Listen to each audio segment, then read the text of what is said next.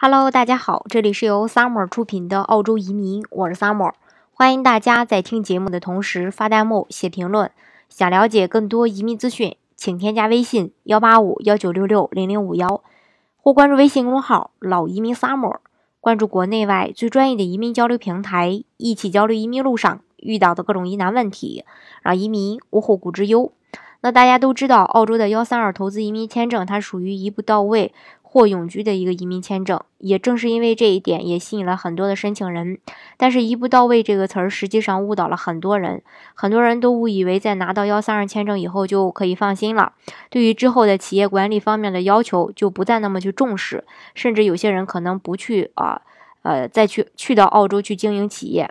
那事实真是这样吗？啊，当然不是。那今天呢，就具体跟大家一起来分享一下。其实，澳洲的移民局它规定。幺三二签证持有人在登陆澳洲的两年后，州政府和移民局会对申请人的商业活动呢进行一个监控。申请人呢，则需要提供在澳大利亚从事的商业活动的呃证明性文件。一旦提供的证据不足以证明在澳洲的商业行为来满足要求的话，移民局呢，它是有资格去取消申请人的幺三二呃这个永久绿卡的。那么移民局会从哪些方面去监控申请人呢？首先就是，呃，对申请人公司的行政啊、财务啊、业务啊各个方面的一个管理和相对应的一些证据。另外一个就是规定的投资额是否完成了，并且规定的额度是是不是用在了指定的项目上。另一个就是州政府的评价，还有就是其他一切在商业计划中提及的实施情况。那么，相比其他方面的要求，企业管理的要求呢，是最复杂、最难证明的。参考移民局需要看到的一些最基本的证据，呃，具体呢，跟大家呢啊来说一下，做个参考。那具体情况，根据每一个生意的不同，移民官呢可能要求去追加提供更多的信息。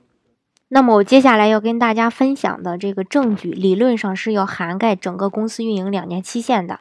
第一个就是公司自从申请人投资以后的两年时间的财务报表，需要由独立的 CPA 来出具，并且需要包含公司的资产负债表、损益表以及 CPA 的备注。另外就是其他必要的公司基本的财务文件、银行的流水，还有这个商业活动表、员工的工资表，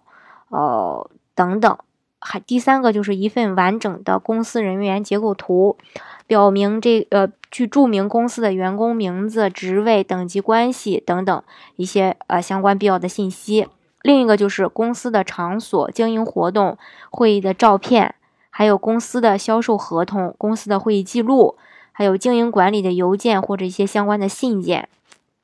还有就作为管理者签署的授权文件啊，这是这一些。那从我说的这些材料中呢，可以看出大部分的。这个证据，但凡申请人每日事必躬勤的在企业里面进行管理，养成规律的留下当时的一个记录习惯的话，度过监控期是非常容易的。但是，就是因为某些申请人比呃可能呃不是特别了解，他可能会忽视去轻视这些，觉得没有必要，他没有留下记录，这些就使得这些证据呢，在过了呃这个呃几天或者说几个月之后，就造成没有弥补的这种境地。另一方面，频繁的出入澳洲或者在海外的时间比例过高，很多申请人认为，即使说不在澳洲，我同样能够管理我的生意。但是移民局呢，他是非常不乐意看到这样的做法的。移民局是希望申请人是一个日常的管理者，能为欧洲的呃这个澳洲的经济创造利益。所以，无论是哪个错误，都会直接或间接的影响，导致你的绿卡。啊，被取消。所以说，这个幺三二申呃幺三二签证的申请人，即使在拿到绿卡后，也不能太大意，一定要严格去执行移民局的要求，顺利的度过监管期。这样的话，呃，你才能真正的放心在澳洲开始你的新生活。好，这是这一点，希望大家呢，呃，在了解的过程当中一定要注意。那今天的节目呢，就给大家分享到这里。如果大家想具体的了解澳洲的移民政策的话，欢迎大家添加我的微信幺八五幺九六六零零五幺，或关注微信公众号“老移民 summer”，关注国内外最专业的移民交流平台，一起交流移民路上遇到的各种疑难问题，让移民无后顾之忧。